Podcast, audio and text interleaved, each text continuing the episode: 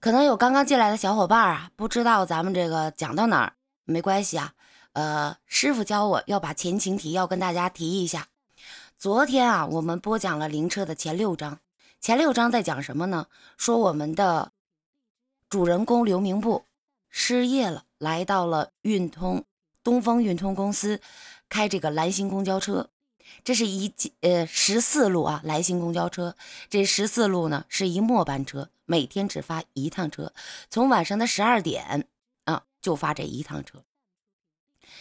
自从他开上这蓝星公交啊，就发生了很多灵异的事情。昨天最恐怖的是啊，已经到达什么程度了呢？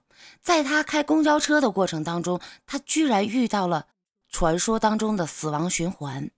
很多人就不知道了，说死亡循环是什么呀？也就是我们常说的鬼打墙。那他又是怎么从鬼打墙当中突破出来的呢？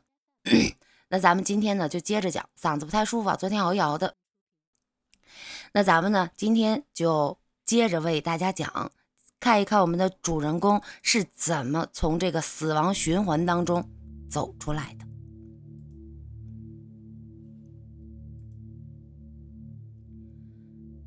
灵车第七章：烧纸钱的老婆婆。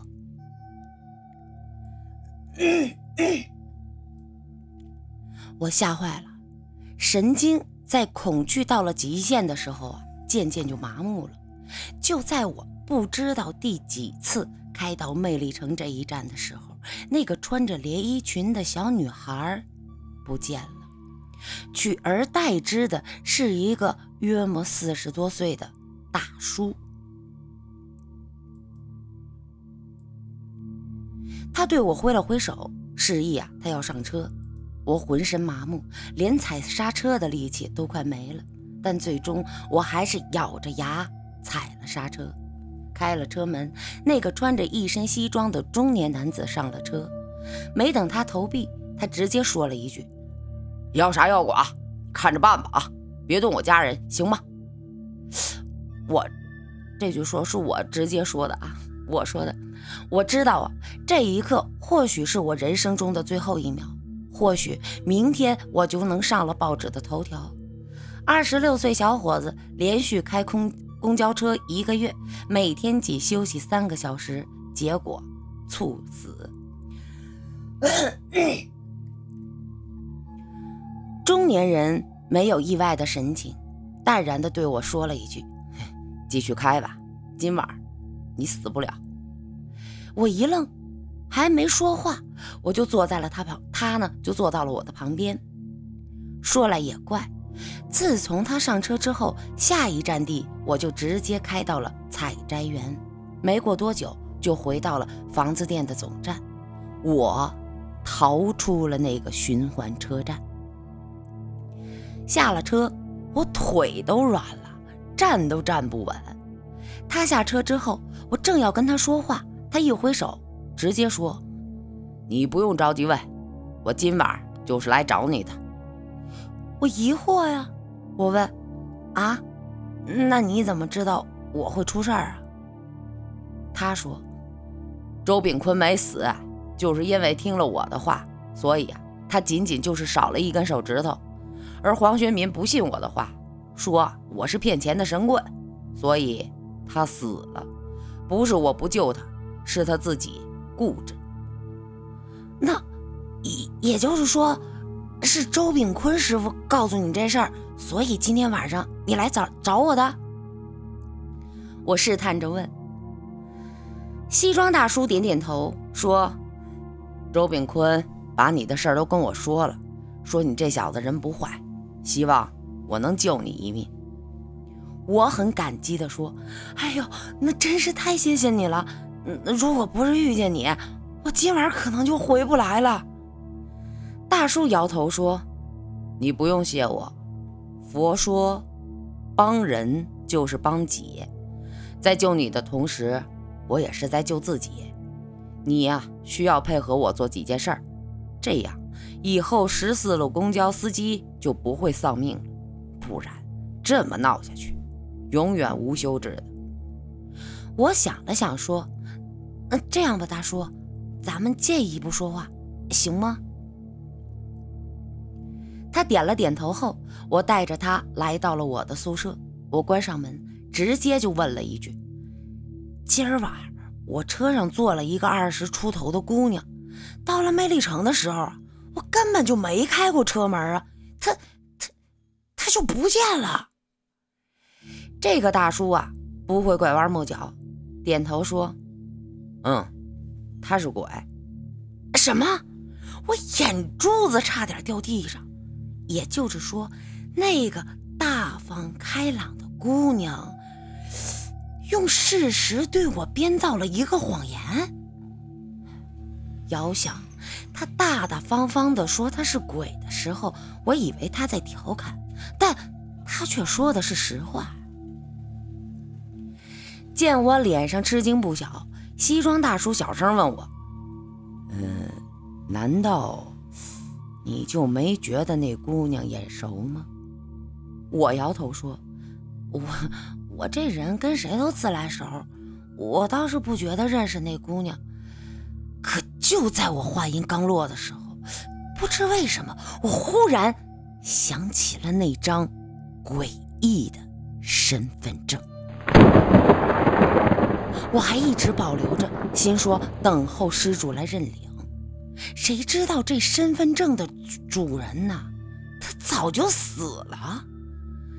西装大叔对我说：“今晚坐你公交车的就是他，那个没钱坐车的小女孩也是他，只不过是他年幼时候的样子。”我将遇见奶奶时所发生的事情都告诉了西装大叔，他点头说：“当时。”嗯，站在你旁边的女鬼十有八九啊，哼，也是这个葛玉。那那，我奶奶是不是葛玉害死的？我连忙的追问。西装大叔摇着头说：“应该不是，你是所有司机里边最特殊的一个。葛玉一直不杀你，原因在哪儿？我不知道。但前三任司机都曾收到过戒指、项链、高跟鞋。”唯独没收到过身份证，也就是说，葛玉的身份证只给过我一个人。我问他：“没错，葛玉如果要杀你，在他刚上车的时候啊，你就没命了。但他一直没动你，我在想，他是不是也想寻求帮助呢？”西装大叔分析着。我说这话怎么讲呢？西装大叔说：“我曾经啊查过葛玉的死因，十二年前他枉死路边，被人挖了心脏，所以凡是心灵肮脏的人，他都会动手杀掉。前三任司机都是因为贪财，自己私吞了金戒指和项链，所以死于非命。”话说到了这里，他语气一顿，又说：“你不太一样，你没私吞这些财物，不贪财。我也正是因为看到了这一点，所以呀，才想帮你。如果你戴过戒指和项链，那我也救不了你。”事情发展到这一刻，已经渐渐的清晰了。我问：“那我现在该怎么办呀？”继续开吧，葛玉暂时不会害你。等我再调查一段时间吧。哦，对了，把葛玉的身份证给我。身份证上有家庭住址，我看看葛玉的家庭住址是在哪儿。葛玉的家庭住址是在一个小村子里。她应该是一个用功读书的女孩，考上了艺术学院，却……命丧街头，被不法分子挖走了心脏。要知道啊，一个心脏在黑市上至少能卖四十万。临走时，我又问大叔：“周炳坤说千万不要翻开驾驶座，你知道驾驶座下边藏着什么东西吗？”他点头说：“知道。”我又问。那是什么东西？他说：“这个暂时不能告诉你。你知道了呀，反而不好。总之，你别打开驾驶座就行。”周炳坤跟你说的话都是啊，我曾经告诫过他的。西装大叔走了，我始终也不知道他的名字，也始终不知道驾驶座下边到底藏着什么。又这么开了一段时间，发现确实也没什么诡异的事儿。可有一件事我一直想不明白：既然葛玉不想杀我，那为什么要给我设置鬼打墙呢？这里边又隐藏着什么秘密呢？心里就这么发愣，开车也走了神。在我醒悟过来的一瞬间，我吓了一跳，猛踩刹车，因为在郊区道路正中央，正有一个老太太蹲在地上烧纸钱。公交车的轮胎在地上摩擦了三四米才停下来。当时啊，这车头距离这老太太顶多两尺。我惊魂未定，心说：“我妈呀，自己差点就成了杀人犯了。”下了车，我对那老太太说：“阿婆，你这半夜十二点烧的什么纸啊？”老太太头也不抬，说。哎，我儿子出车祸，就死在了这地方。每年这时候，我都会来给他烧点钱花。我就纳闷心说这老太太烧纸钱，他干嘛不去路边烧？蹲在路中间是多危险呀！重新上了公交车，我绕开了烧纸钱的老太太。继续朝下一站地进发，可车子刚开了一半，我猛地一惊，心说：“不好！”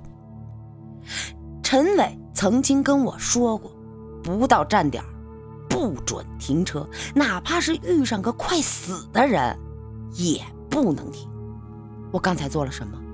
我刚才做了什么？没在站点就停下了公交车。我他妈真想自己抽俩自己嘴，抽抽自己俩嘴巴。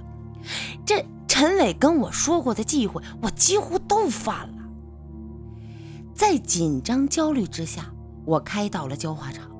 不过在一路上啊，倒也算是安稳，偶尔稀稀疏疏上来几个乘客，也都是坐几站就下车了。在焦化厂总站停下了车子。我叹了一口气，双手合十，念叨着：“耶稣基督，满天神佛，求保佑，求保佑啊！”正在我闭目念叨着，忽然呢，耳边传来了一句：“你干嘛呢？”我侧头看去，这裤裆一颤，我差点先尿出来。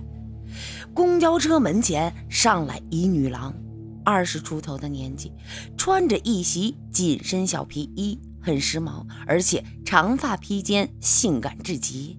她正是葛玉。我心说，完蛋了！第一次犯忌讳，是在焦化厂停留了超过十分钟，然后遇上了葛玉。这第二次犯忌讳，不到站点就停车，然后又遇上了葛玉。除此之外，他从来没坐过十四路公交车。虽然西装大叔告诉我葛玉暂时不会害我，但此刻看着他，嘿，真是后背发凉。小司机，你看起来很紧张啊。他投了一枚硬币，对我笑着说：“我支支吾吾地说，这这，大大，呃，大姐。”我走我的阳关道，你过你的独木桥，咱终究是两类人，你你可不能害我。葛玉正准备往后排走呢，忽然一愣，片刻后娇笑道：“你还真把我当成鬼了呀？你可真逗。”